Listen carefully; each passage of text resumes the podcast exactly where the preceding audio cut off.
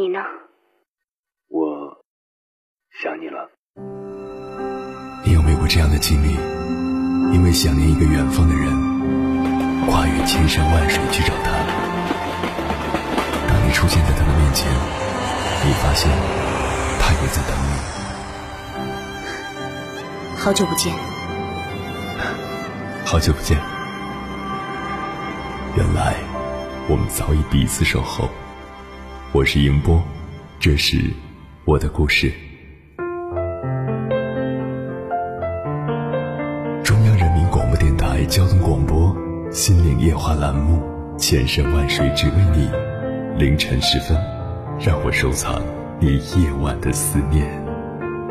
我是迎波，我在等你。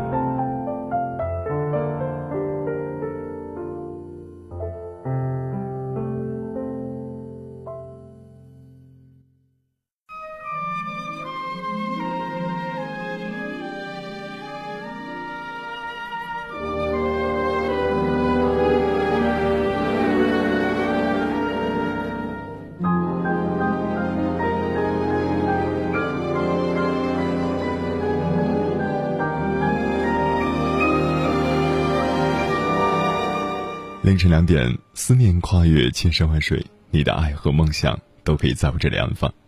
各位夜行者们，欢迎准时收听 FM 九十九点六中央人民广播电台交通广播《心灵夜话》直播节目《千山万水只为你》，深夜不孤单，我是你们今晚的守夜人迎波。每周三五日的凌晨两点到四点，迎波陪你穿越黑夜，迎接黎明曙光。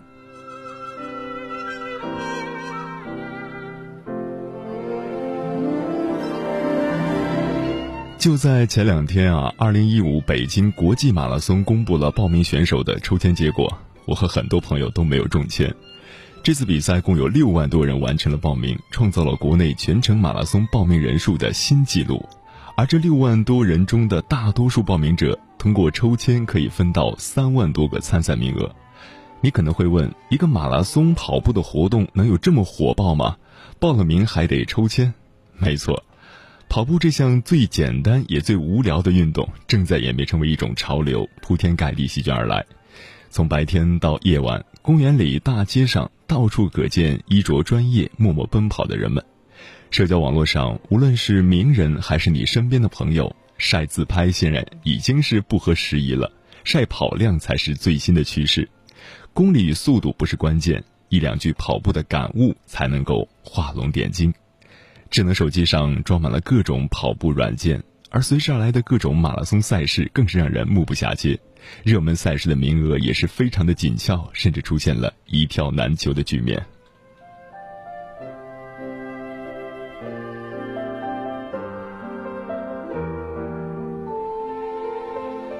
感谢此刻依然守候在电波那头的你。今晚我们的互动话题是：人生就是一次马拉松。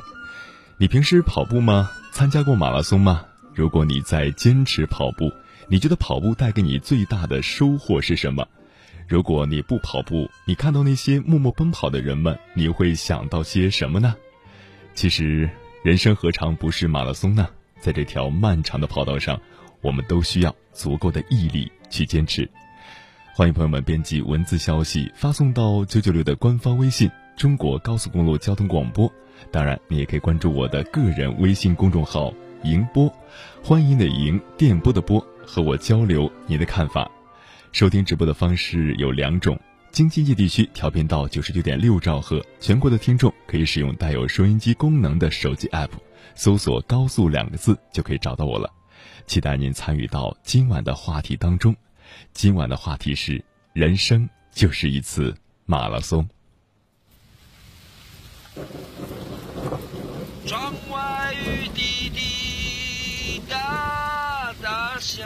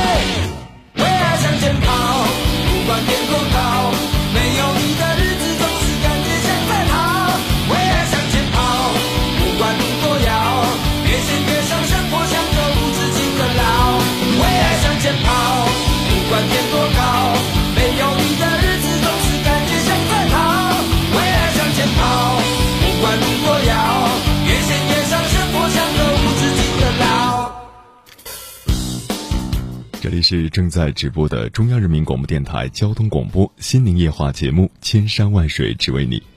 今晚的话题是：人生就是一次马拉松，为什么要跑步呢？最开始的原因逃不过健康、减肥、获得好的身材、缓解压力，或者仅仅是因为榜样的力量。跑步在各位名人的引领下，已经顺利成为一张标榜生活品质的标签。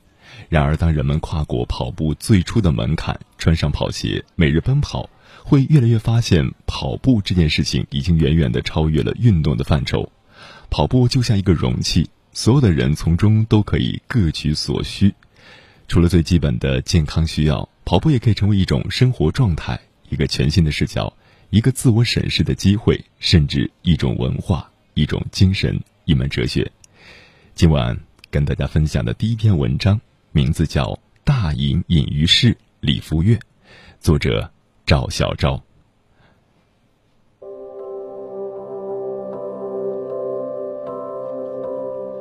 初冬某日傍晚，北京师范大学后勤管理处的职工宿舍，一位精壮结实的汉子正在更换服装。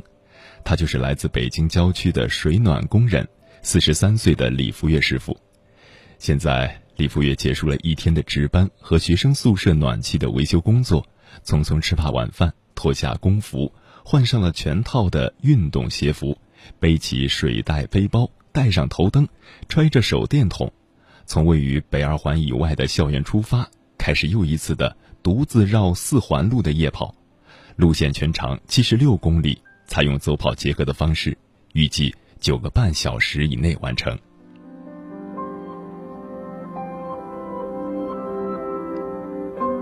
为了备战每年一度的 T N F 一百北京站与宜山一百公里等极限越野跑赛，这样的超长距离耐力跑练习，李福月已经不知道进行了多少次。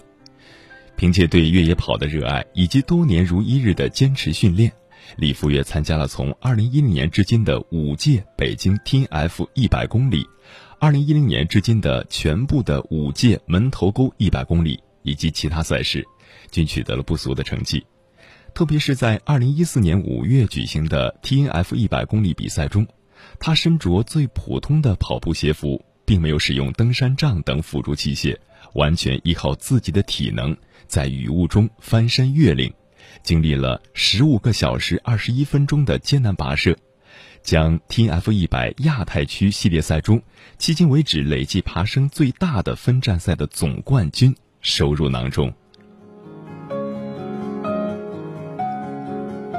同事们眼里的李福月，工作时认真可靠，下班后痴迷运动；跑者眼里的李福月是令人敬佩的草根传奇，每次比赛都是在沉默中爆发。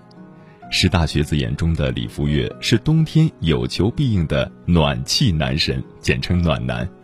常看到他默默的在操场或校园里跑步，如此奇人背后的故事，绝对精彩，有料。且励志。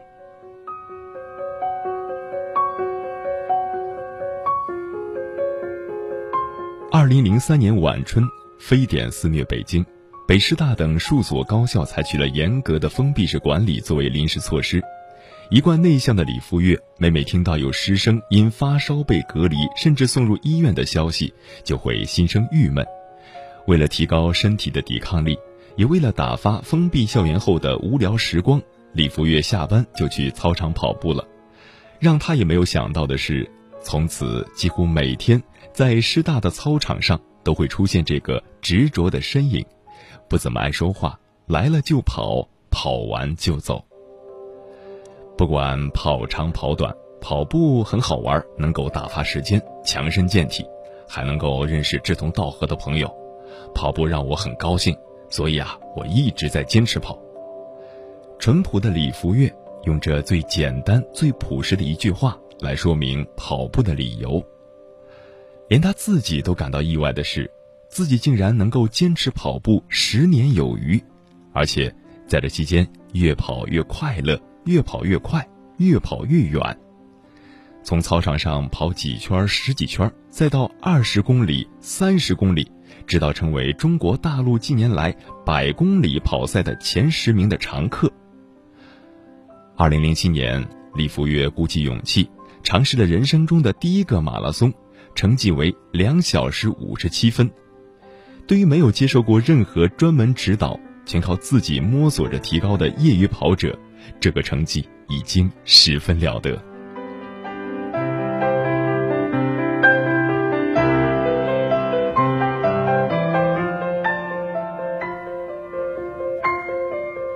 二零零九年是中国越野跑运动发展史上划时代的一年，T N F 一百国际越野挑战赛落地中国北京，成为国内极限越野跑赛发展的起点。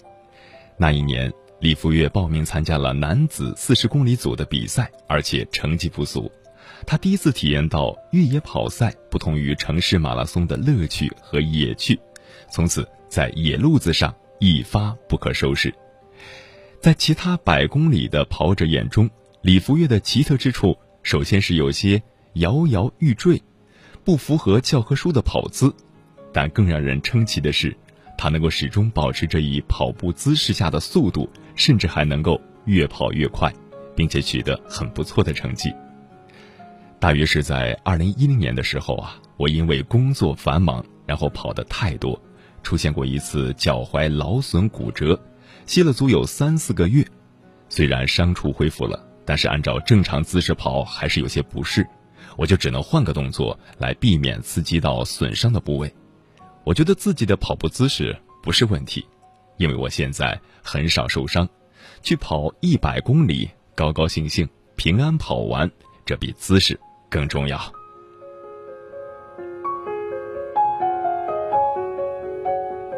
对李福月来说，最艰辛的比赛倒还不是2014年的 TNF 一百北京站，而是2012年的 TNF 一百北京百公里。跑到五十多公里的时候啊，我在山路上摔了一跤，胸口碰在一块大石头上，当场就喘不动气儿了，而且就算是退赛，也得自己走出山，走到补给站。我就只好强忍着往前走。到了补给站呀，我觉得不像是骨折。还得继续坚持，那就干脆再忍一下，走到下个补给站再决定吧。然后啊，就这么走走跑跑，居然也到终点了，而且啊还拿了第四名，就是特高兴，觉得呀把一件原本认定几乎没戏的事儿啊给干完了。另外一个有意思的插曲是在二零一三年跑门头沟一百公里的时候，我居然被小狗给咬了。大约是跑了七十多公里，我准备最后加速呢，看到一户人家门口啊，拴着一只小狗在那里叫个不停，我也没有太在意，按照平时练习的习惯，我是贴着路边往右边跑，没想到啊，这小狗竟然在我腿上咬了一口，看来拴狗绳是太短了，真是太倒霉了，我呀怕跑步血流加快导致病毒传播啊，气得我都退赛的心都有，后来静心一想。只要能在二十四小时内打疫苗就没事儿，然后啊就溜达着完成了，也是前十名。还有一次啊，我跑到六十公里，觉得不好玩啊，不想认真跑了，然后啊就走路溜达回终点，改成看景徒步了。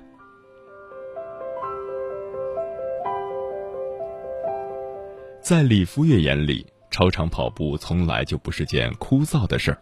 慢慢颠着跑累了就走，走得来劲儿就跑。只要平时功夫到了，只要能在需要的时候有吃有喝，距离不是问题。跑四环路也很好玩，你静下心来慢慢跑，看看夜里的北四环和南四环，风景是不一样的，并且夏天和冬天的又是不一样的。说实话，这跟坐车逛街完全不是一个感觉。我们跑步啊，就能近距离看到平时不在意的东西，比如越野赛啊，比超长跑玩更好玩。越野赛除了风景丰富之外呢，还有补给站管吃管喝。参加比赛只管跑就行，自己练四环什么的都得背着或者是找小店买，而且啊，在最需要的时候还未必能找到小店。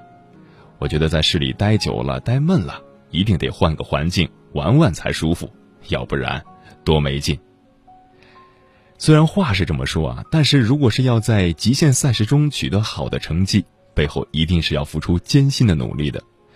李福月平时会跟他的好友邱长贵啊一起从北京航空航天大学的北门跑到香山脚下，再登一段盘山路，原路折返，全程合计四十四公里，累计上升七百米。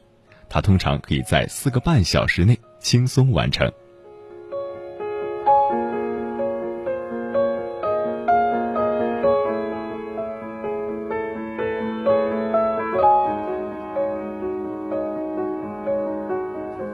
李福月说：“长距离跑步不难，只要你有底子，静下心来慢慢跑就行。一定要耐住心烦，慢下来，边走边跑，慢慢溜达就是了。如果不是因为伤无法坚持的理由，无外乎两点：要么是在需要的时候无法获得足够的补给，要么是心中完成的目标不够坚定。最多的时候跑了一个月九百多公里。”就是把每天零碎时间的跑步距离全部加起来。对于有一定跑步基础和空闲时间的人，只要你想做，就能够做得到。但是如果受伤了，也必须得好好休息，直到康复。饮食也很简单，每天三餐就在学校食堂吃饱吃好，再吃些复合维生素就足够了。从二零零九年开始，李福也开始坚持每次跑后写日记。他不是像别人那样敲在电脑里，而是用笔逐字的写在本子上。到今天，他手头的跑步日记已经有足足四大本，每本都写了两百多页。每次训练什么，跑了多少公里，花了多少时间，每天吃啥喝啥，修了几套暖气等日常生活的细节记录，也是一丝不苟。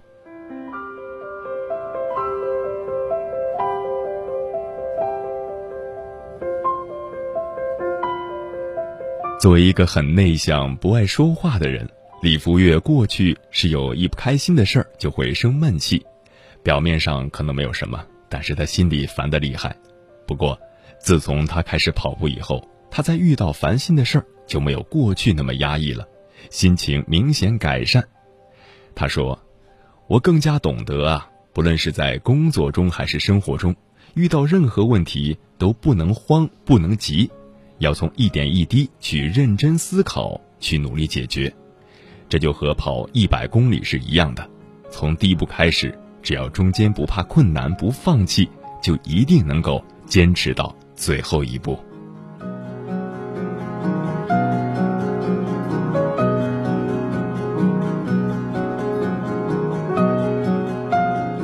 时下，不论是马拉松还是越野跑，我国的跑步热继续升温发酵。各大媒体纷纷关注到这一热点，他们大多将焦点对着那些偶尔跑两步的演艺或商业界的名人，以及跑步减肥大变身的励志故事，但是对李福月这样发于犬母、行于行伍、专注跑步十余载的民间精英少有提及。而真实的情况是，世界上绝大多数的马拉松与越野赛，从来都是社会各界业余参与者为主。费用门槛极低的老百姓的运动，能够激励更多的人开始跑出第一步，或者是越跑越快的励志哥与励志姐，正是李福月这样的平凡人家。当他们穿上跑鞋，我们是难忘其项背的；但是当他们脱下跑鞋的时候，大隐隐于市，或者默默无闻，我们就和他们生活在一起。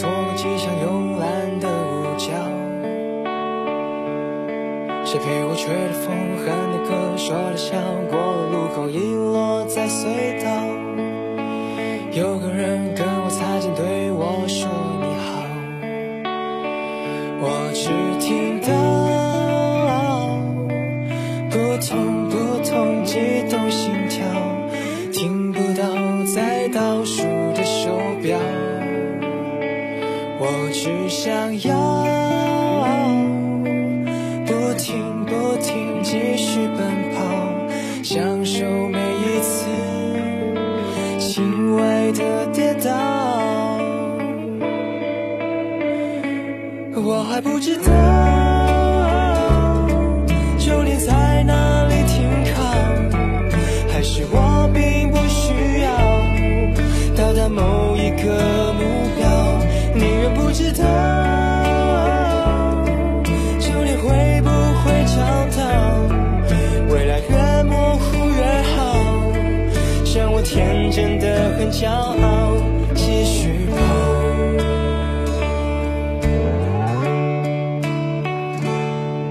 跑过星空下荒野中下水道，路越煎熬，双脚越直傲，在恍然间掉了一地青春的羽毛。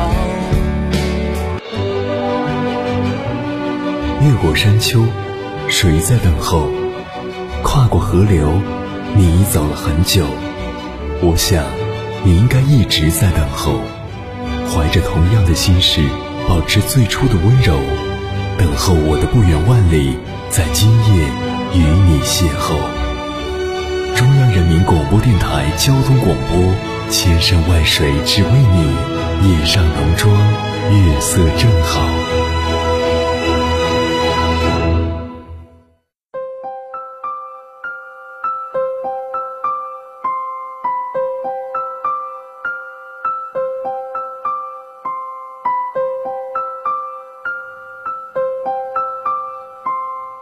欢迎回来，各位异行者们，这里是正在直播的中央人民广播电台交通广播心灵夜话节目《千山万水只为你》，深夜不孤单，我是你们今晚的守夜人迎波，电波跨越千山万水，此刻我们已经相逢，感谢您的守候。每周三五日的凌晨两点到四点，迎波陪你穿越黑夜，迎接黎明曙光。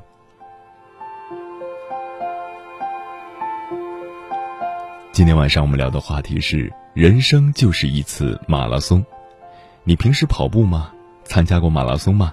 如果你在坚持跑步，你觉得跑步给你最大的收获是什么？如果你不跑步，你看到那些默默奔跑的人们，你又会想到些什么呢？其实，人生又何尝不是马拉松呢？在这条漫长的跑道上，我们都需要足够的毅力去坚持。关于这个话题，你有什么想说的话？欢迎你编辑文字消息发送到九九六的官方微信“中国高速公路交通广播”，或者我的个人微信公众号“迎播”，欢迎的迎，电波的波，和我交流您的看法。收听直播的方式有两种：京津冀地区调频到九十九点六兆赫，全国的听众可以使用带有收音机功能的手机 app，搜索“高速”两个字就可以找到我了。期待您参与到今晚的话题当中。看到很多听众朋友都来报道了，人生要低调说。宁波凌晨好，这个话题不知道怎么说，因为我没有跑过步，也没有时间跑步，也没有参加过任何的马拉松比赛。但是人生确实是像马拉松，平稳不快不慢，有耐心。人生也是这样，不急不躁，有条不紊。我很向往跑步，如果可以的话，一起去跑步吧。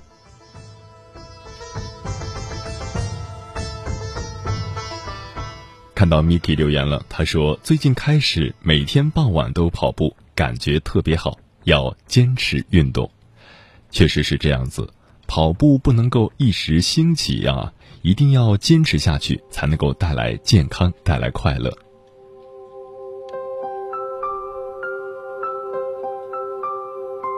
子商说又是久违的失眠，明天开始我要好好跑步。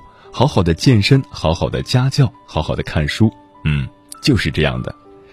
生活的精彩是建立在我们的积极主动上的。从健康开始，从阅读开始。这里是正在直播的中央人民广播电台交通广播心灵夜话节目《千山万水只为你》，我是你们今晚的守夜人迎波。今晚我们聊的话题是：人生就是一次马拉松，关于跑步。关于马拉松，关于你想说的话，大家都可以通过微信“中国高速公路交通广播”或者迎播的微信“迎欢迎的迎电波的波”和我交流您的看法。今天晚上刚刚分享的是平凡的跑者李福月的跑步故事。那么接下来想跟大家分享的是日本作家村上春树的跑步故事。村上春树曾经写过一本书《当我跑步的时候，我谈些什么》，曾经令无数的文艺青年从此加入了跑步的行列。跑步的时候，这位作家到底想了些什么呢？接下来分享的文章名字叫《村上春树》，跑步时我身处宁静之地。采访者：明镜周刊，翻译：五福。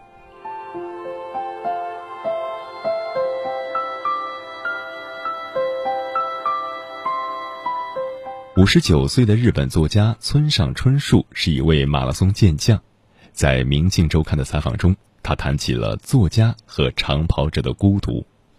明镜问：“村上先生，写小说和跑马拉松哪个更难一些呢？”村上回答：“写作是件很有趣的事儿，至少大多数情况下如此。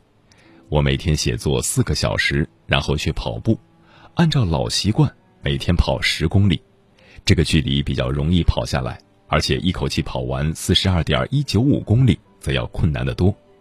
不过，困难正是我所希求的东西，一种我有意加诸自身的痛苦。对我而言，这是跑马拉松最重要的一方面。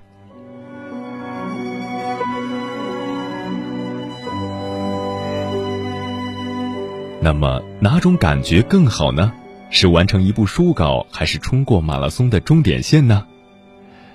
为一部小说画上句号，就像生下一个孩子，诞生的那个时刻无与伦比。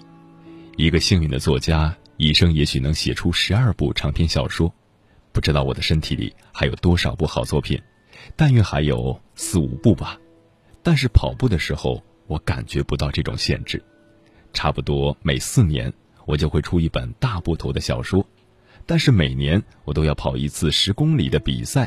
一次半程马拉松和一次全程马拉松，现在我已经跑过了二十七个马拉松比赛了，最近的一次就在一月份，第二十八、二十九和三十个也会顺理成章的到来吧。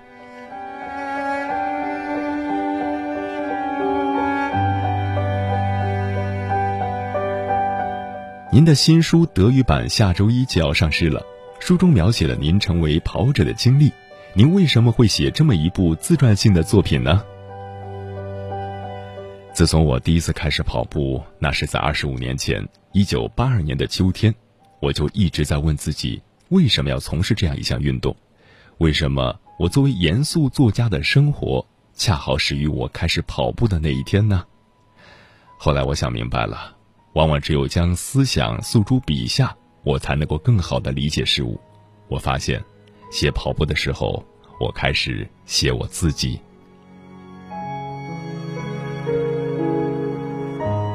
那您是为什么开始跑步的呢？我想减肥。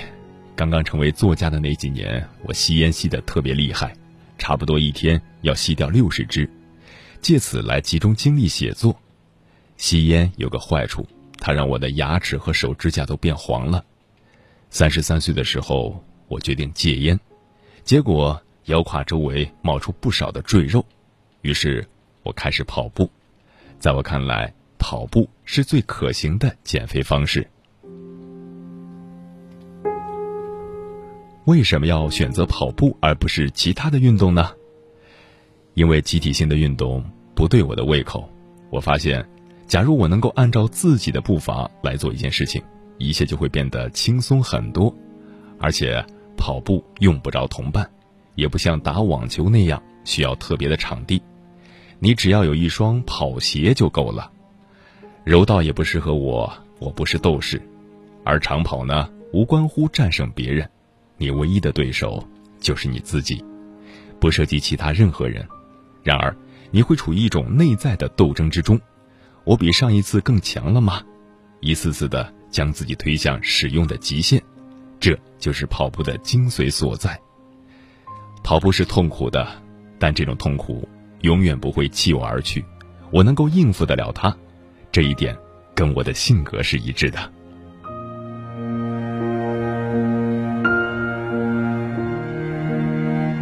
当时您的身体状况怎么样呢？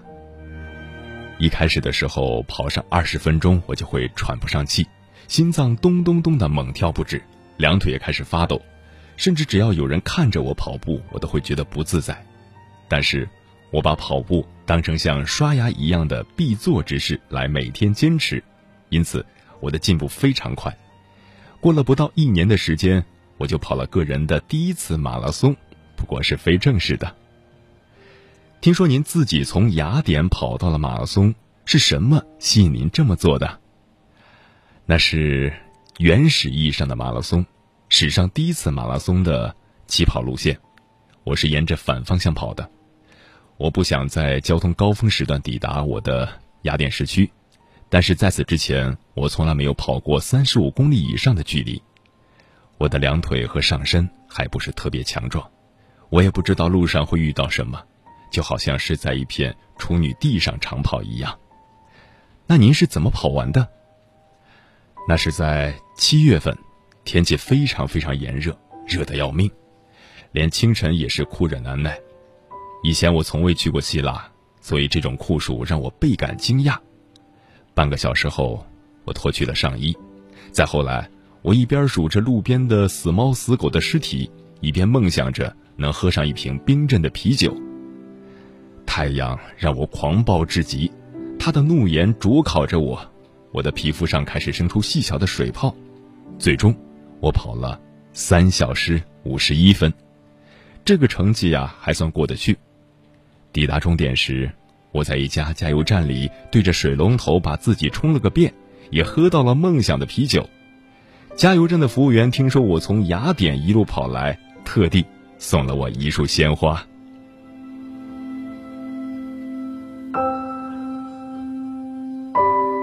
那您跑过的马拉松最好的成绩是多少？三小时二十七分，一九九一年在纽约，我自己的秒表记录下的，差不多相当于每五分钟一公里。我对这个成绩感到非常骄傲，因为这条路线的最后一段，也就是穿越中央公园那段路啊，真的是非常辛苦。后来我尝试过几次想要超越这个成绩，但是我年纪越来越大了，同时。我对于个人最好成绩也不再那么热衷了。对我来说，自己对自己满意才是最重要的。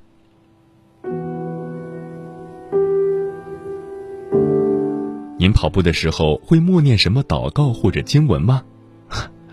不，我只是每过一会儿就对自己说：“纯叔，你能行的。”但是基本上我跑步的时候什么都不想。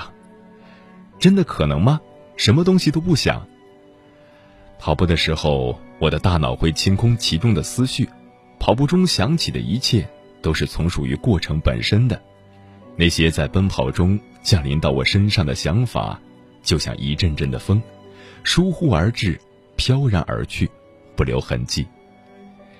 您是怎么给自己鼓劲儿，才能每天坚持出门跑步的？天气有时会太热。有时会太冷，有时太阴沉，但是我还是会去跑步的。我知道，假如我这一天不出去跑步的话，第二天大约也就不会出去了。人的本性就不太喜欢承受不必要的负担，因此，人的身体总会很快的对运动负荷变得不习惯，而这是绝对不行的。写作也是一样，我每天都写作，这样我的思维就不至于变得不习惯思考。于是，我得以一步一步地抬高文字的标杆，就像跑步能让我的肌肉越来越强壮一样。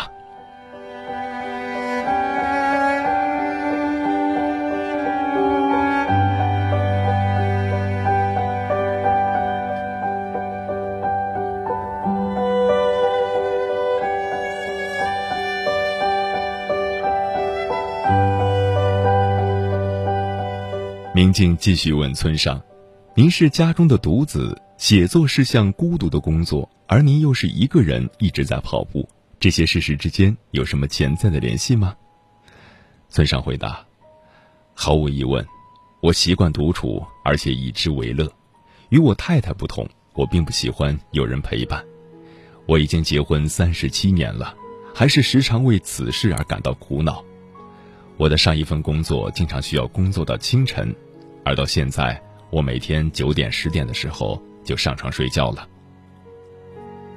您在成为作家和跑步者之前，还曾经在东京开过一家爵士乐俱乐部，很难想象有比这更剧烈的生活方式的转变了。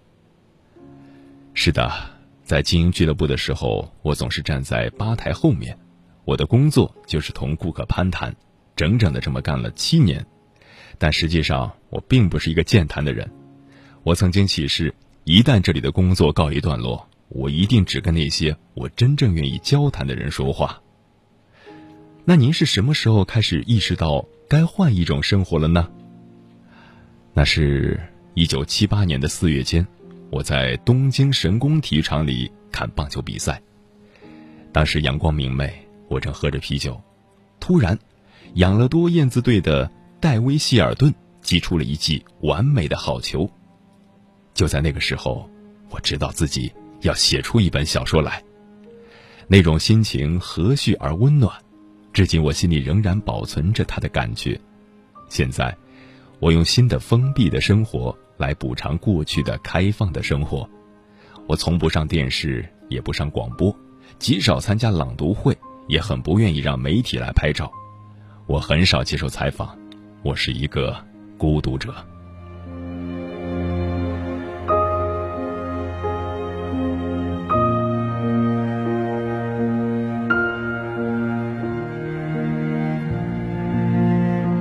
明镜继续问道：“那您知道艾伦·希利托写的小说《长跑运动员的孤独》吗？”村上回答：“那本书留给我的印象不深，读起来挺乏味的。你看得出来，希利托自己并不是个跑步者。不过，我觉得他的命题是有道理的。跑步帮助主人公找到了他的自我，在跑步中，他找到了唯一能让他感到自由的那种状态。我能认同这一点。”那么跑步教会您什么了？跑步告诉我，我一定会跑到终点。跑步让我对自己的写作能够保持信心。通过跑步，我得以明了可以在多大限度内向自己索取，什么时候需要休息，什么时候休息过了头。我知道自己努力的极限在哪里。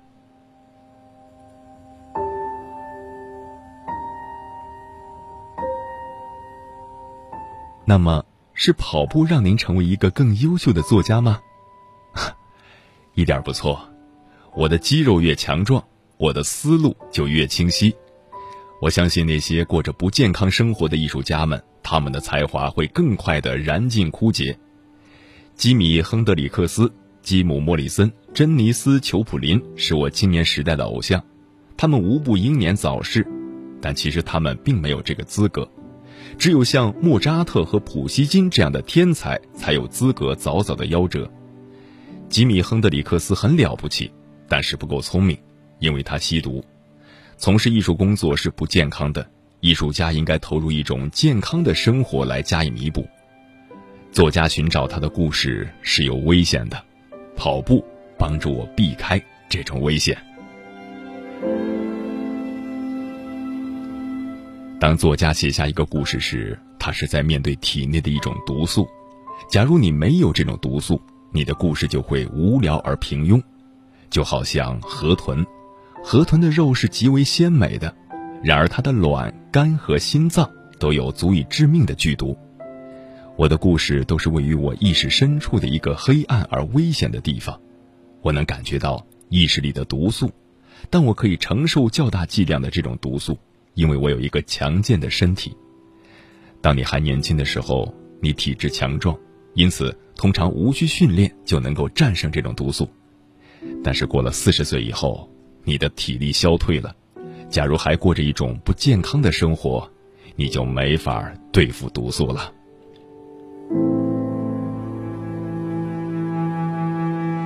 那么，请问，跑步会给您带来写作的灵感吗？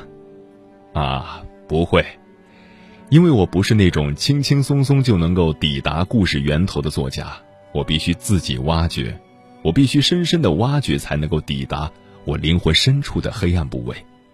我的故事都藏在那里，也是因为这个原因，我必须有强壮的身体。自从开始跑步以后，我能够更持久的保持精力集中的状态了，而要深入黑暗地带，需要好几个小时的精力高度集中。在一路上，你能找到所有的东西，形象、人物、隐喻。假如你的身体很弱，你会错失他们，你没有力量抓住他们，并将他们带回意识的表层。写作主要做的不是挖向源头，而是从黑暗中返回。这和跑步是一样的，有一条你无论付出任何代价都必须跨越的终点线。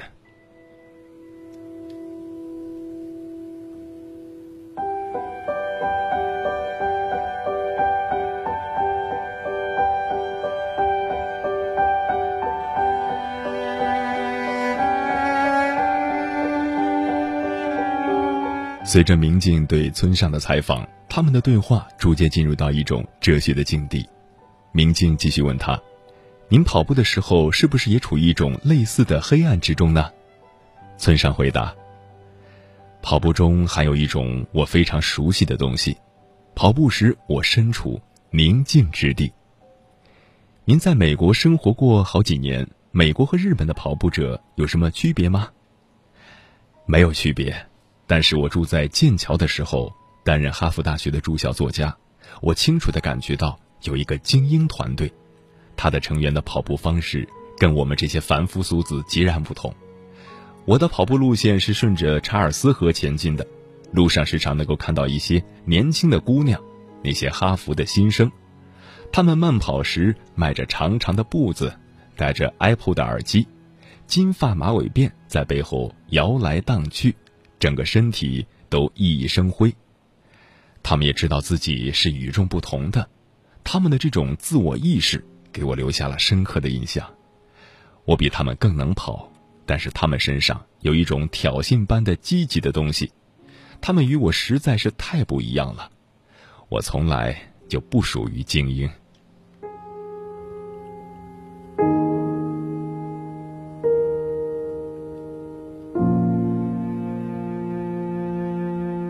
那您能分辨出长跑的新手和老将吗？新手啊，总是跑得太快，呼吸太浅；而经验丰富的老将总是很放松。老手之间的对决，互相能够认出对方来，就好像作家认出另一个作家的语言和风格一样。您的作品风格是魔幻现实主义的，现实与梦幻交织在一起，跑步。是不是也有超现实的或者形而上学的一面，而不仅仅是纯粹的躯体努力呢？任何行为，只要你做的久了，就都会带来某种哲学的意味。一九九五年，我参加了一次一百公里的赛跑，花了十一个小时四十二分钟跑完全程。到了最后，它就变成一种宗教式的体验了。到了五十五公里的时候。我感觉自己快要崩溃了，我的两条腿呀变得不听使唤，感觉好像两匹马正在撕裂我的身体。在大约七十五公里的时候，我突然又能够正常的跑下去了，疼痛已经消失了。我觉得自己进入了彼岸，喜悦包裹着我，我在一种陶醉状态下冲过了终点线，我甚至还能够继续跑下去。不过。我再也不会去跑超级马拉松了，因为在这次极端的体验之后，我进入了一种我称之为“长跑者之抑郁”的状态，一种无精打采的状态。我厌倦了跑步，跑一百公里是一件非常非常乏味的事情，十一个多小时，你就这么独自一人跑着，这种无聊吞噬着我，他把跑步的动力从我的灵魂中抽走了。失去了积极的态度，我变得憎恨跑步，一连好几个礼拜都是这样。后来我尝试过强迫自己去跑，但是没有效果，乐趣已经没有了，因此我决定试试其他的运动。我渴望新的刺激，于是我开始练铁人三项，结果奏效了。过了一段时间，我跑步的欲望又回来了。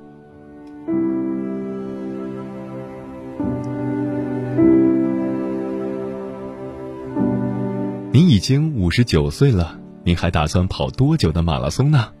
啊，这个问题呀，只要还走得动，我就会一直跑下去。你知道我打算在自己的墓碑上写什么吗？请告诉我们。至少，他是跑完的，而不是走完的。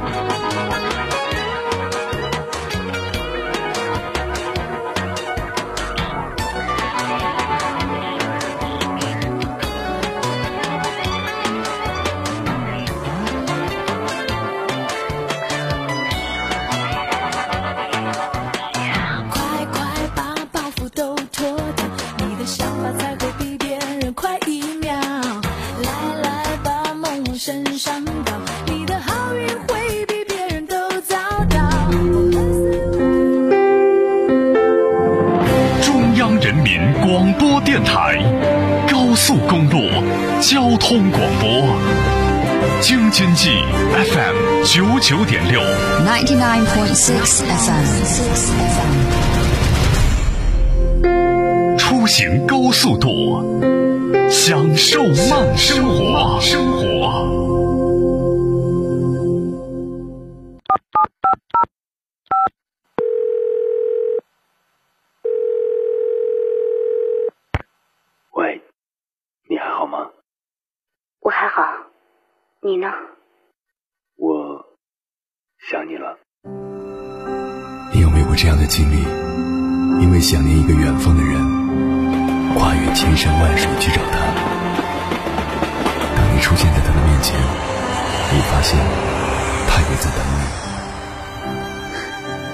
好久不见。好久不见。原来我们早已彼此守候。我是迎波，这是我的故事。中央人民广播电台交通广播《心灵夜话》栏目，千山万水只为你。凌晨时分，让我收藏你夜晚的思念。我是迎波，我在等你。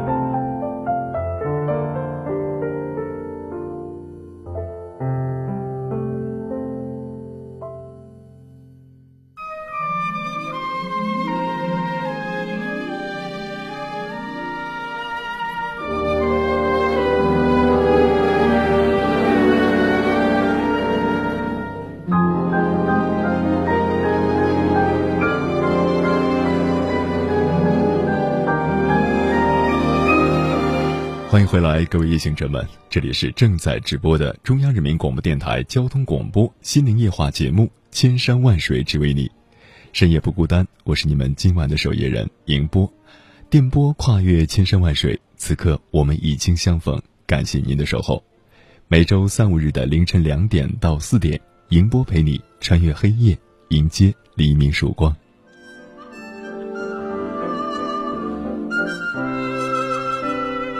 今晚我们聊的话题是：人生就是一次马拉松。你平时跑步吗？参加过马拉松吗？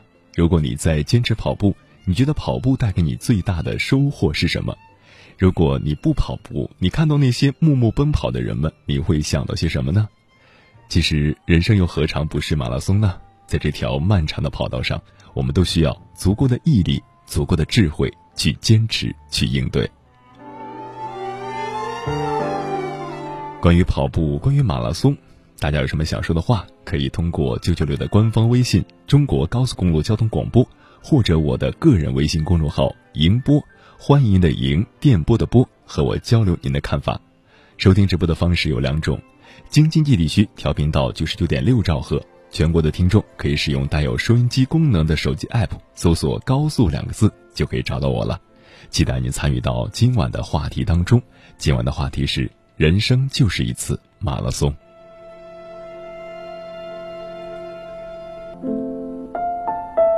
看到网友小峰跑在路上，他说：“第一百九十一天，从北六环跑到了南五环，遇到故宫嘉义环，跑步四十九点九九公里，耗时五小时十九分五十八秒，平均时速九点三七公里每小时，平均配速。”每公里六分二十三秒，消耗热量两千七百三十八大卡，真的是非常不错的成绩和速度。相信也是经常跑步的一位朋友。当然，也有很多听众朋友是不跑步的。那么你在不跑步的时候，你做些什么？当你看到那些跑步的人，你又会想到哪些呢？欢迎大家通过微信和我一起来交流。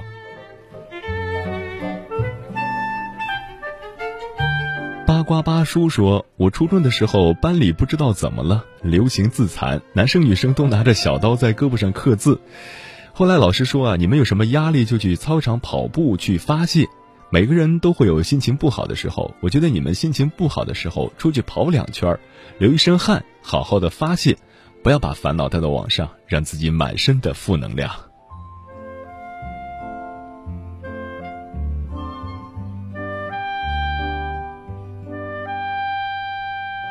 陛下威武奥特说：“女生，当你心情不好的时候，就去剪短发，就去吃，就去跑步，就去一个没有人的地方大哭一场，跑几圈然后明天整理好妆容，带着一颗坚强勇敢的心去面对生活。”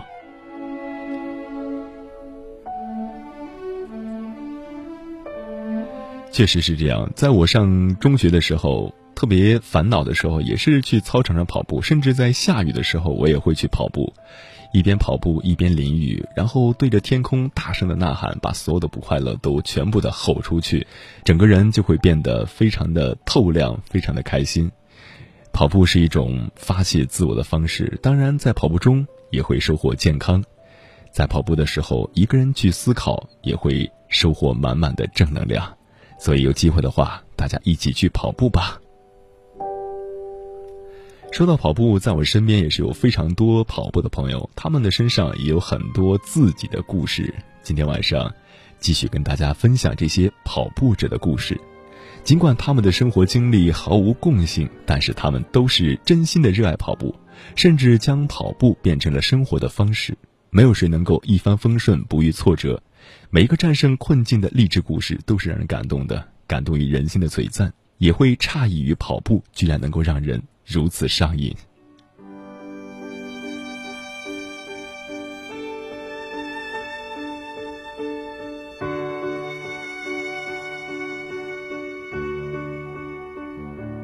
二十五岁的上海姑娘金媛，有着很多同龄人无法相比的阅历，更难得的是，她有一颗强大的心脏，承受过璀璨的喜悦，也陪她度过阴郁的低谷。生活中的得与失都与跑步有关。这似乎是一种宿命，但是作为一个跑者，他宁愿相信坚持，也不会屈从于命运的安排。金源现在是复旦大学新闻系的学生，学业有成，还获得了亚运会的奖牌，也交到了很多志同道合的小伙伴。好姐妹沈丽和葛永琴跟金源一样，都是喜欢扎起马尾，穿上动感十足的跑步装备，穿越校园和大街小巷的野姑娘。金源是从少体校开始的长跑之路，后来进入上海市队，然后又被选拔进入了国家队。当时的中长跑国家队教练是争议性的人物，金源每次比赛都被安排去领跑，最后冲击锦标赛的时候却没有他的份儿。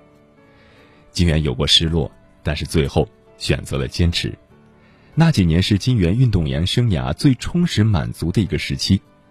后来他获得了北京奥运会参赛资格，二零一零年广州亚运会三千米障碍赛的银牌，以及。二零一一年世界大学生运动会第三名的成绩，这都是对他这份坚持的回报。二零一零年，金元被复旦大学录取。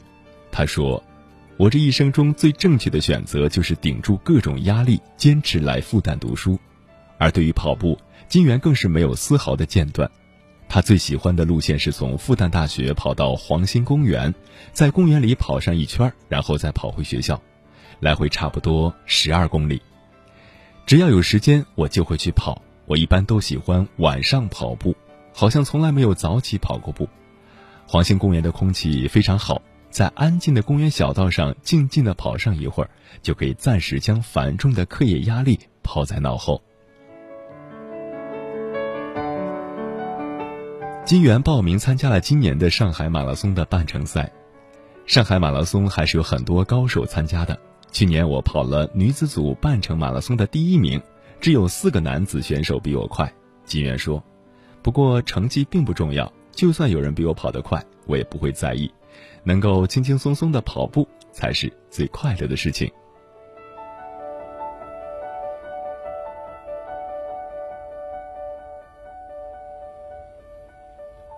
跑步的时候放空的感觉，让消防员沈巧林非常的痴迷。什么都不想，什么也不用带，只要穿一双跑鞋、一条短裤就够了。在部队的时候，跑步都不穿上衣的，否则排长会说穿衣服说明不够热，再去跑两圈。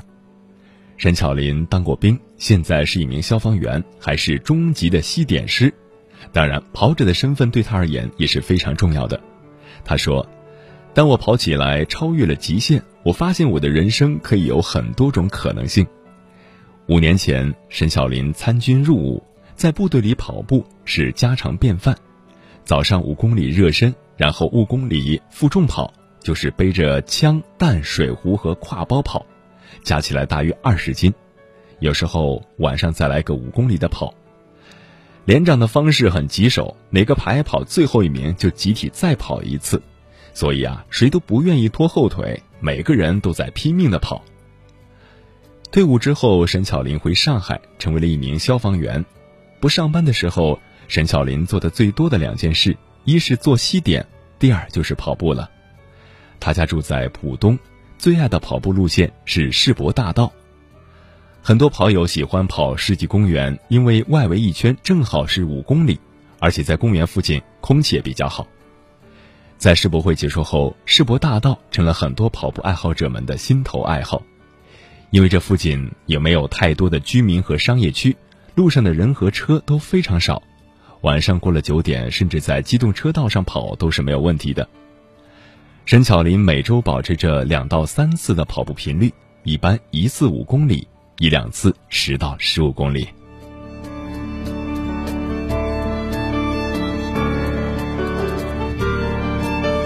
去年上海马拉松，沈巧林参加了半程马拉松，跑出了一小时三十九分钟的成绩。今年他报了全程马拉松。他说：“我的目标就是跑完全程，没有限定时间。”沈巧林继续笑着说：“毕竟啊，我不是职业运动员，只是个跑步的爱好者。但我觉得自己越来越会跑，而且越跑越爱跑了。”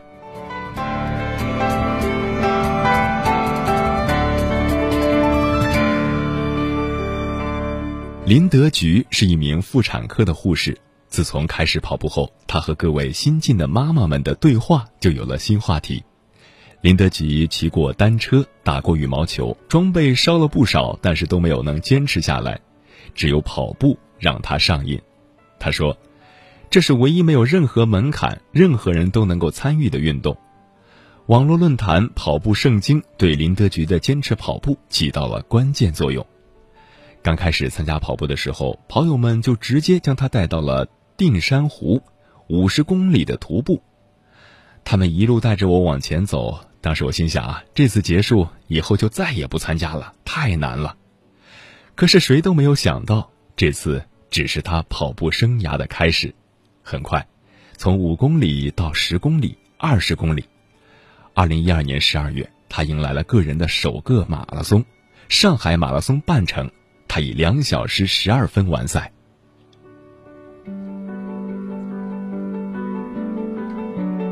你真的需要一个团体，需要周围的跑友不断的鼓励你、刺激你，特别是在你刚开始的时候，否则很难坚持下去。林德菊说：“跑步圣经上海版是整个论坛中最火的板块。林德菊如今也是成为上海嘉定地区的约跑负责人，全上海有十个约跑点。”当初跑友们给了我很多帮助，现在我这个老人也要带新人了。我喜欢和大家在一起，一个人跑到终点没有成就感。今年他瞄准了上海马拉松的全程。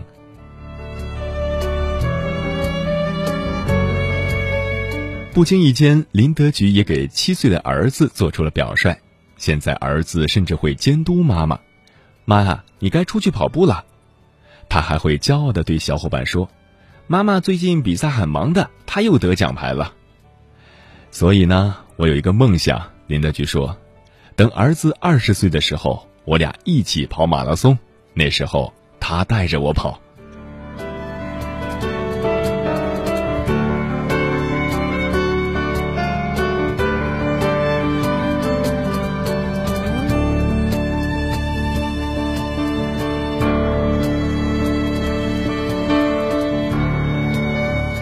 微博博主董浩说：“男人的梦想最初都是从女人开始的，这是我在电影《中国合伙人》中这句话中最印象深刻的一个记忆。现在我把它变成了自己跑步前的一个前言：如果没有那个女孩，我也不会与跑步结缘。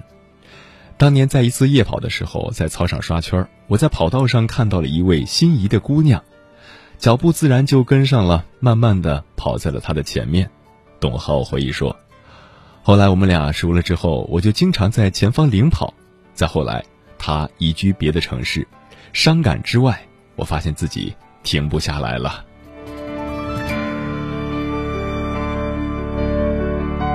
再后来，董浩和跑友蔡艳林在微博上创立了“跑步心情”这个账号，粉丝一路从零到如今超过三十五万，由此跑步成为了一项事业。董浩说：“我特别希望通过带有正能量的信息来激发普通人的跑步热情。当你看到一个胖子坚持跑步后拥有了好身材，获得了健康，你会羡慕，更会自我审视。之后有人会付出实践，有人仍然是继续当看客。”董浩说：“跑步呢是一种信仰，就看你信不信了。微博只是一个躯壳，每个人都渴望跑步，但是。”跑步心情的灵魂是渴望跑步的心，就是这股力量让我一直坚持下去。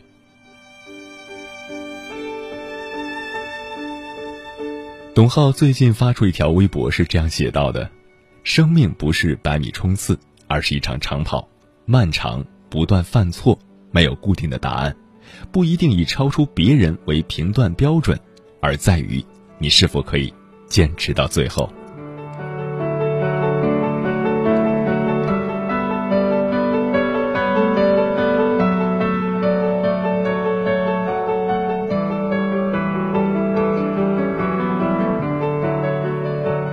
高晓辉发现同事认不出自己了，在年会上，从北京分公司过来的同事死活不敢认瘦成一道闪电的他。十二个月以前，身高一米六二的他，体重一百四十四斤。当 XL 的衣服无论如何上不了身的时候，高晓辉猛然发现，自己的体重到了一个连自己都无法忍受的程度。高晓辉选择从跑步开始。开始的时候啊，什么也不懂，下了班绕着小区跑，不知道自己跑了多久，跑多快，就是感觉出了出了一身汗，一般是一个半小时。后来用 GPS 软件一测，有十二公里，还挺远的。一年之后，高晓辉瘦成了一百零四斤。每每有人求教秘籍，或者是试图解构他的心路历程，他总是两手一摊。一年的时间啊，过得真的很快，就这么机械的重复着。你要是问我跑步的意义，痛苦啊，坚持啊，真的没有。对我来说，跑步从来都不痛苦。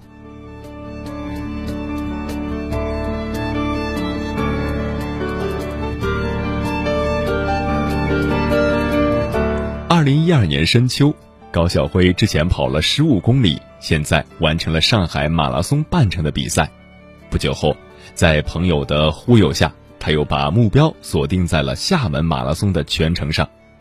这一次出发不到六公里，他的右膝盖开始抽疼，换成左腿受力后没多久，左膝盖也不行了，最后只能把保护带勒紧，缓解膝盖处的疼痛。我花了六个多小时才跑完，回到酒店把鞋一脱，才发现袜子都变成了红色，膝盖两侧全是淤血，吓了一大跳。高晓辉微笑着回忆：“不过呀，我真的不觉得苦，就是自己喜欢，觉着好玩。”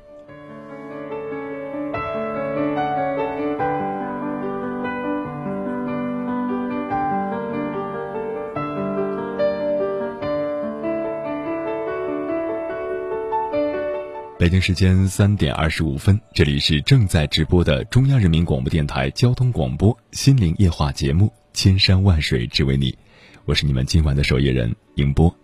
今晚我们聊的话题是：人生就是一次马拉松。你跑步吗？你在跑步的时候最大的收获是什么？或者你不跑步，当你看到别人在跑的时候，你又想到了什么？欢迎大家通过微信中国高速公路交通广播。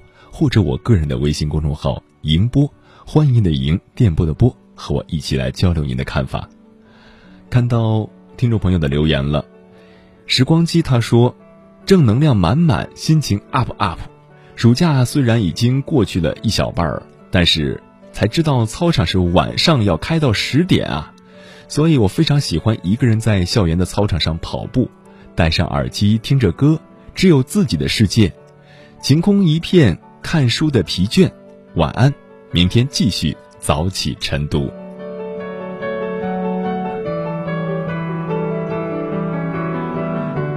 考拉的小树说：“真的是难得有心情啊！昨天晚上去了一趟健身房去跑步，半个小时连走带跑，才三公里就累到脱水。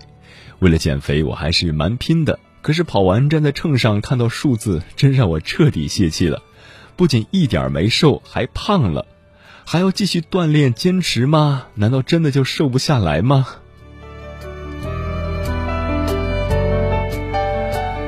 跑步能够减肥，但是跑步还是要坚持。如果只是三天打鱼啊，两天晒网，这样的话是不会有特别明显的效果的。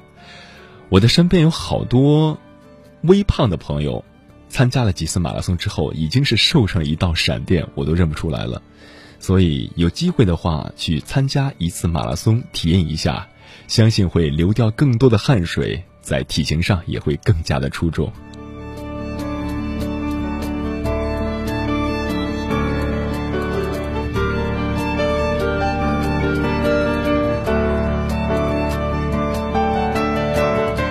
又看到很多新的朋友来报道了。洛尘说：“新人报道，新人报道。”沉默是金说哈喽，我回到北京了，报道了，欢迎欢迎。”还看到快乐生活说：“今天听不了，手机耳机没带，我就用手机听听你们的节目吧。”应该是能听啊，只能是用手机的外放来听了。那就把声音调小一点啊，不要影响到别人。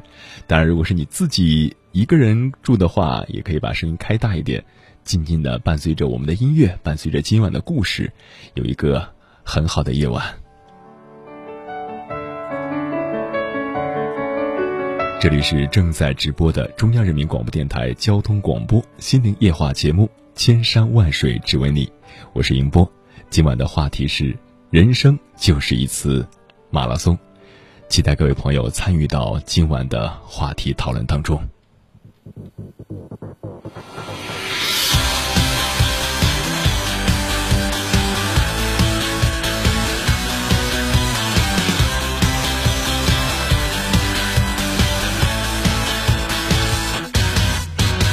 感觉很好需要出去跑一跑浑身轻松兴奋莫名其妙满天棉花糖招手笑一笑感觉随时可以临门一脚。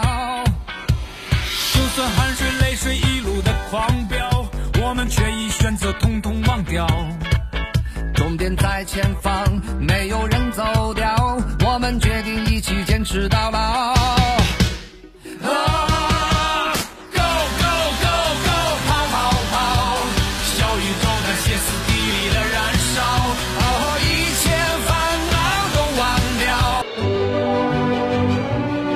越过山丘，谁在等候？跨过河流，你已走了很久。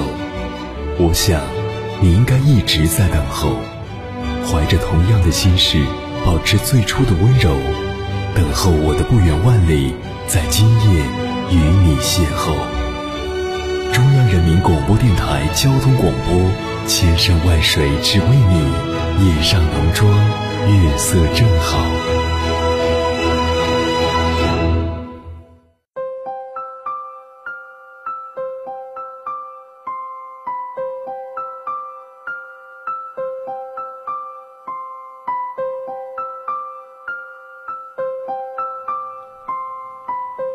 欢迎回来，各位夜行者们，这里是正在直播的中央人民广播电台交通广播心灵夜话节目《千山万水只为你》，深夜不孤单，我是你们今晚的守夜人迎波，电波跨越千山万水，此刻我们已经相逢，感谢您的守候。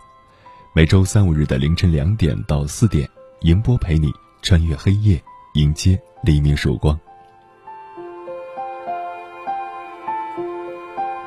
今晚跟各位好朋友聊的话题是：人生就是一次马拉松。你平时跑步吗？参加过马拉松吗？如果你在坚持跑步，你觉得跑步带给你最大的收获是什么？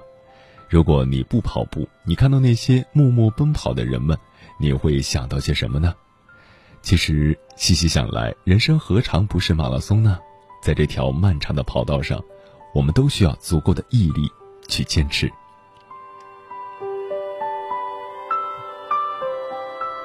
关于跑步，关于马拉松，大家有什么想说的话，都可以通过九九六的官方微信“中国高速公路交通广播”或者迎播的微信公众号“欢迎的迎电波的播”，和我交流您的看法。收听直播的方式有两种：京津冀地区调频到九十九点六兆赫，全国的听众可以使用带有收音机功能的手机 app，搜索“高速”两个字就可以找到我了。期待您参与到今晚的话题当中。看到听众朋友留言了，美少女战士说：“新的一个月了，没有在七月底减到自己的理想体重，而是暴饮暴食胖了四公斤，一切都要重新开始。我最缺的就是坚持和毅力。就像妈妈说的，每一天一定要做自己最喜爱做的事情，一定要好好的完成它，每天都是好心情。想一想自己最开心的事情，就是早起晨跑，饮食干净，下午游泳。”晚上跑步，这位同学的运动计划非常的圆满，但是还是那句话，一定要坚持。不管是游泳还是跑步，只有坚持了，身体才能获益。大热天要穿长裤子，他说：“昨天晚上第一次出去跑步，我的心情是愉悦的。”哈哈哈。确实，跑步能够带来健康，也能带来心情的一个释放，所以有机会的话多去跑跑吧，不一定非要去参加马拉松，但是要迈开双腿。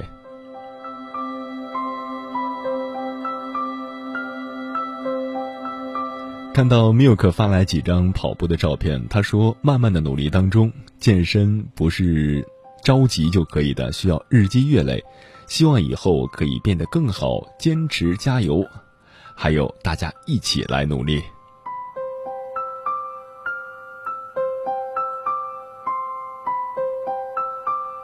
有很多朋友在跑步，那么跑步是需要什么样的原因呢？有人说是减肥，有人说是释放压力。那么对于有的人来说，跑步可能不需要任何的理由。我想起了电影《阿甘正传》里的阿甘，他独自一个人奔跑在美国的东海岸和西海岸之间，跑着跑着，很多人开始追随他，觉得他是一个圣人。但是阿甘依然在默默地跑着步，直到有一天，他觉得跑够了，就回家了。接下来分享的文章名字叫《跑步无需意义》。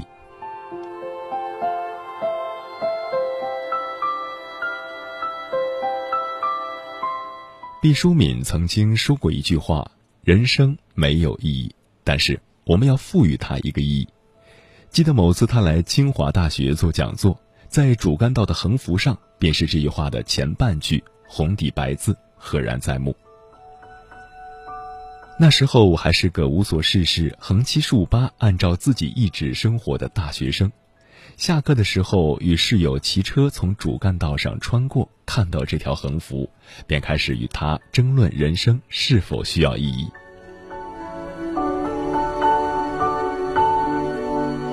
那时候接地气的人生还没有如今这样塑造着我。来自生活的最直白的压力，也只是考试来临前的前三天，或者是答辩前欠的好几万字的论文。此外，再无其他。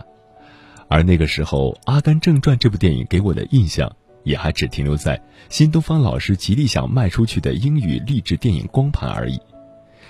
而时至今日，离彼时自在的生活已经过去多年，在一个下班后还在熬夜的夜晚，我心血来潮的看完了这部电影。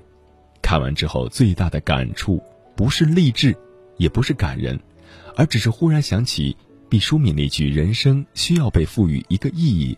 和当初还年轻的我们的争论，的确，也许对于某些人，人生需要依托，需要目标，需要理由和为什么，但是对于阿甘来说，并非如此。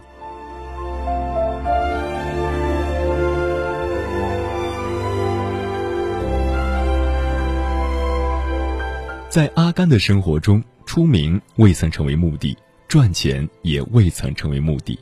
有趣或者舒适的生活也没有成为目的，即便是和 Jenny 在一起这件事情，似乎也未曾成为阿甘的目的。在影片里，阿甘做所有的事情都未曾去追寻意义所在。他打橄榄球比赛、上大学、参加预战、打乒乓、捕虾、开公司，还有跑步，都是那么随心所欲。他对于生命中经历的人和事都抱有感情，抱有期待和思念，却从未刻意去追求。他任由命运安排自己的路程与际遇，他任由 Jenny 出现和离去，他任由自己失去与获得，也任由自己悲伤或欢喜。他随心所欲的选择方向，也随心所欲的开始或停止。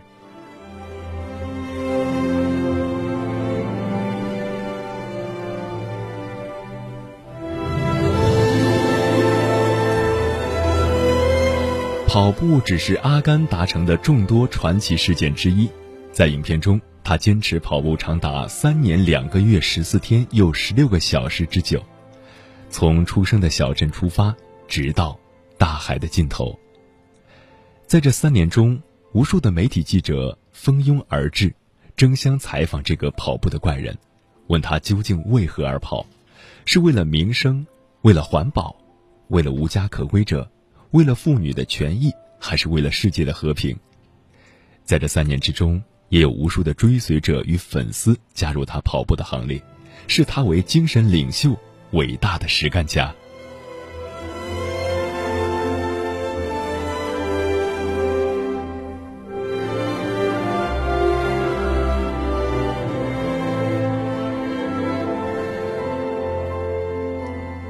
然而，阿甘对这一切都没有任何回应。面对着那么多的话筒与问题，面对为何要跑步的追问，面对追随着自己的一干人等，他都没有给出任何答案、任何解释。他只是继续奔跑而已。他不为任何人所动，不为这个世界所动，也不为自己所动。实际上，阿甘不懂人们为什么总以为跑步需要一个理由，需要一个目标。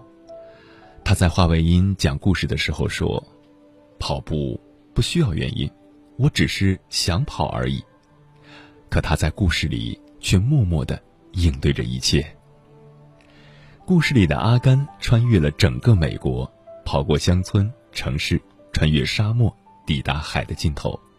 他见识了日升月落、昼夜更迭的破晓，领略了天地一体、浑然不分的壮丽。在他的那颗心里，这是最美丽的风景。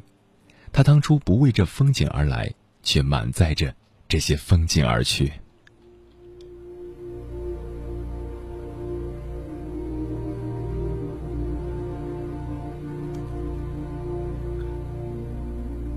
是的，正如整部电影里阿甘传奇的一生一样，他不经意间获取了别人苦苦追求也未能如愿的东西。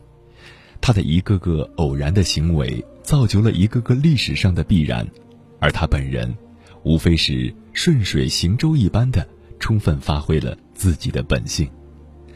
他不束缚自己，自己的本性和才能便像脱缰的野马，给他带来了人生里传奇的一切。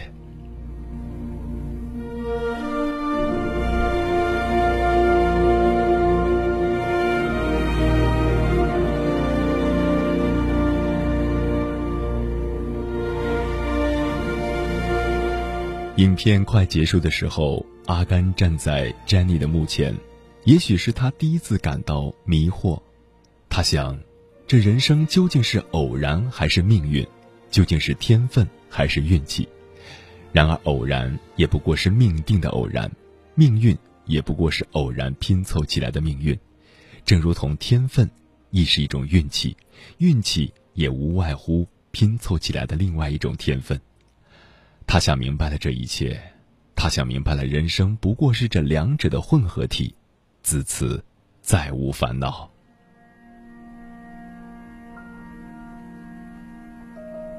人生没有意义，人生也无需要意义，至少对某些人是如此。清明的活着，坦率的做事，即是生活最本质的内涵。庄子曾经说过：“虚室生白，吉祥直指。”意思是说，清白的心灵自会光明发亮，而幸福好运也会随之而来。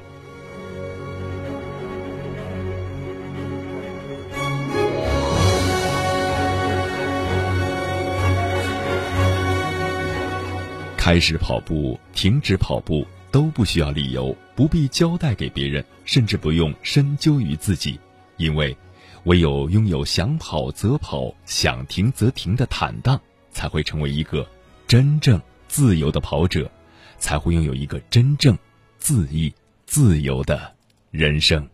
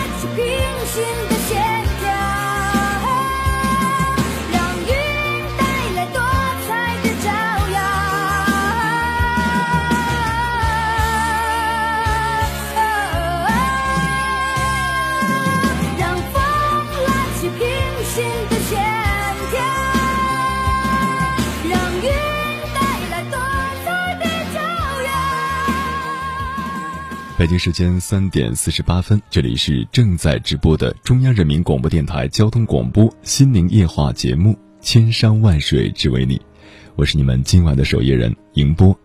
今晚我们聊的话题是：人生就是一次马拉松。你平时跑步吗？参加过马拉松吗？如果你在坚持跑步，你觉得跑步带给你最大的收获是什么？如果不跑步，当你看到那些默默奔跑的人们，你会想到些什么呢？人生何尝不是马拉松呢？在这条漫长的跑道上，我们都需要足够的毅力和智慧去坚持、去应对。关于跑步，关于马拉松，大家有什么想说的？可以通过九九六的官方微信“中国高速公路交通广播”，或者我的个人微信公众号“迎波”，欢迎的迎，电波的波，和我交流您的看法。看到很多听众朋友参与到今晚的话题当中，赵小娜说：“真切的感受到一切的胡思乱想都是因为好闲，坐在床上拿着手机刷朋友圈。二十几岁的年华真的是非常的珍贵，但是自己却没有所作为，然后就会非常的感伤，对自己现在的生活状态感到不满意。每天起床吃好早饭，就花时间投资自己吧，看书学一项技能。”或者是把一天用来刷朋友圈的几十分钟的时间拿来跑步，循序渐进的总会有收获，起码成就感就是自己最大的奖励。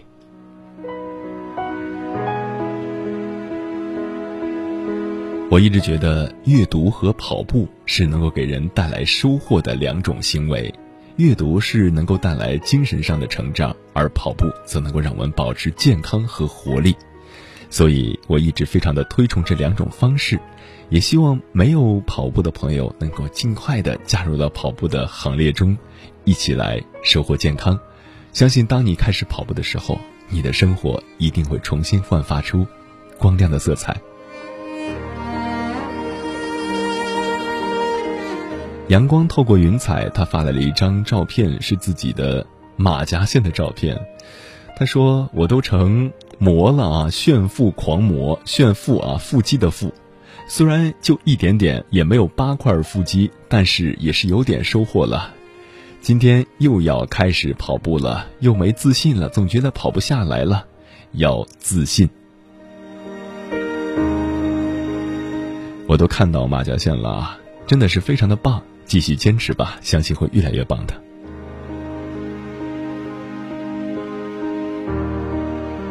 王小阳说：“一份投入，一份收获。为了健康，坚持跑步。”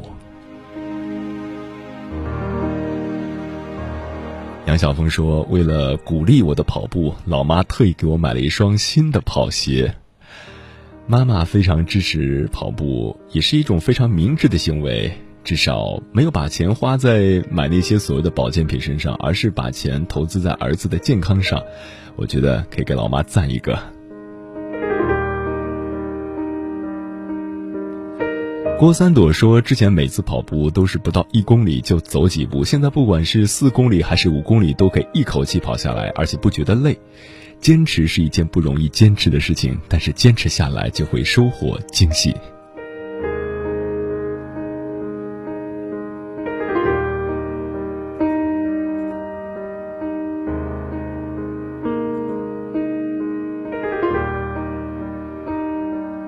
在我看来，跑步就是给自己一段在路上放空的时间，一个人用脚步去丈量大地，思索自己存在的意义。在跑步中，人回归了自我，也回归了大自然，在呼吸之间，天地人融为一体，重新焕发生命活力。接下来分享的文章叫《当你跑步的时候，你就有了光芒》，作者美亚。在固定的时间里，安安静静的固定做一件事情，对我意义重大。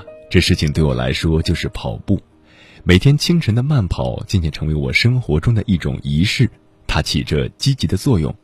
这种重复的仪式构筑起我生活中的安全感。这种仪式令我在自由和秩序之间达到一种平衡，找到自己生活和身体中的节奏，感觉生命的能量源源不断的涌进心里。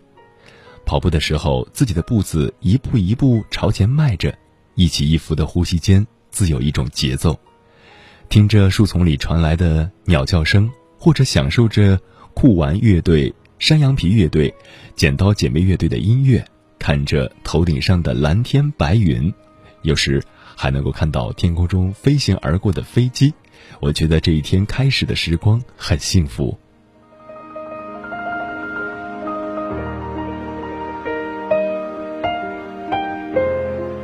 因为跑步作为一种仪式，让我感觉到自己是如此的不同。它是多么的坚韧，多么美好的一种生活态度啊！喜欢跑步的人身上都有光芒，这种光芒让你区别于茫茫众生，充满了活力和生命力。我们公司有个小伙子长得很清秀，是我们的行政经理，各种装修的事情都做得很细致。可是他是跑马拉松的，下班的时候他说他要去跑步，大家就可以看到。他说这句话的时候，眼睛里有一盏灯，散发着光芒。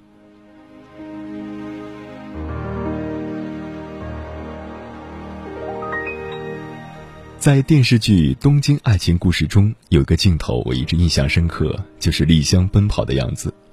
丽香要去美国之前，丸之没有挽留，丽香却说道：“我知道了，我把你甩了吧？为什么这个时候还在笑呢？那才像个说再见的样子。”这样好像是个圆满的结局。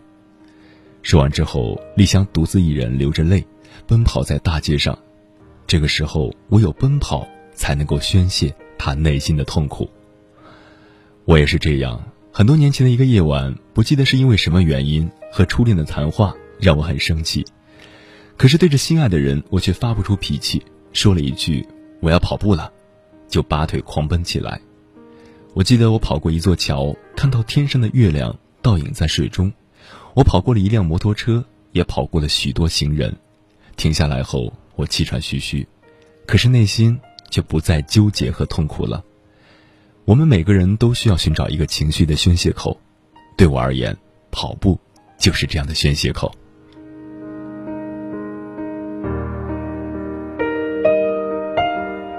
所以。不管跑步给身体带来多少好处，是一种仪式也好，是情绪宣泄的出口也罢，单单就跑步而言，就是一件非常痛快的事情。为情所困的时候，跑一跑就跑掉了一公斤的眼泪；工作压力大的时候，跑一跑就释放了大半的压力；心情沉闷不爽的时候，跑一跑浑身轻松舒畅。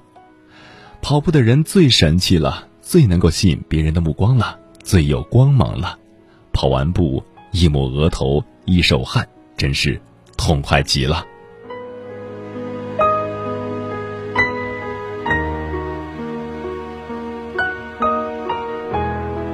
有些人在跑步中倾向于进行内向的探索，在平缓而规律的呼吸中重新认识一个作为生物体的自己。当人们终日背负着各种社会属性的疲惫不堪时，跑步。给我们带来惊喜，发现这沉重的身体里竟然深埋着源源不断的潜能。跑步就像一根放入伤口的绳子，人们沿着它慢慢下沉，就像一个没有终点的过程，底线仍在远未可知的最深处。原来每个人的身体里都是一个宇宙，一座能量堆，无边无际，无远无边。惊喜的同时，也让人倍感强大。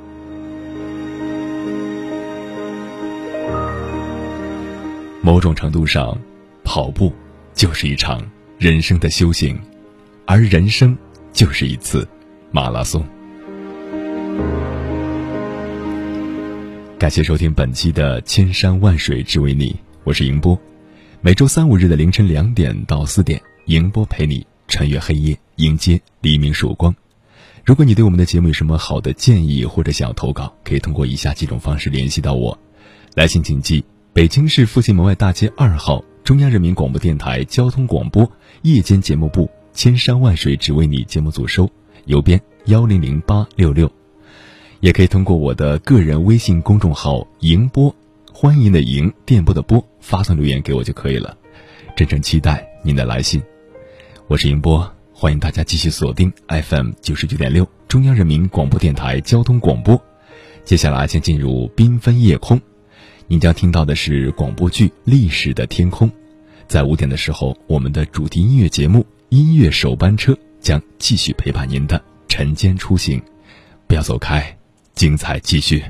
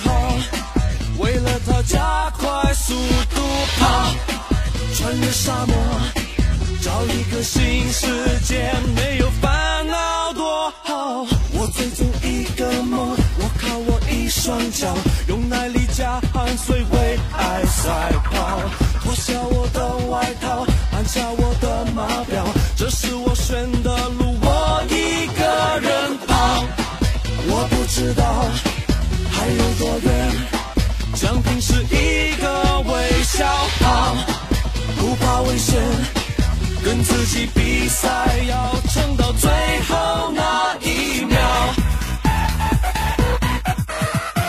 我一个人向前跑才知道天大地大多美妙用超音速度往前跑我现在速度就像一只豹我看得到我抓得到拼命的跑。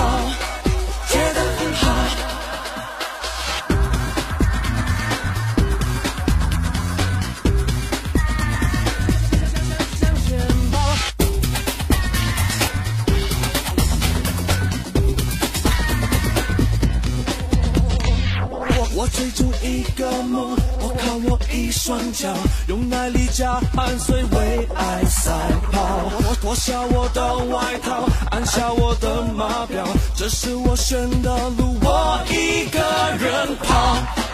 我不知道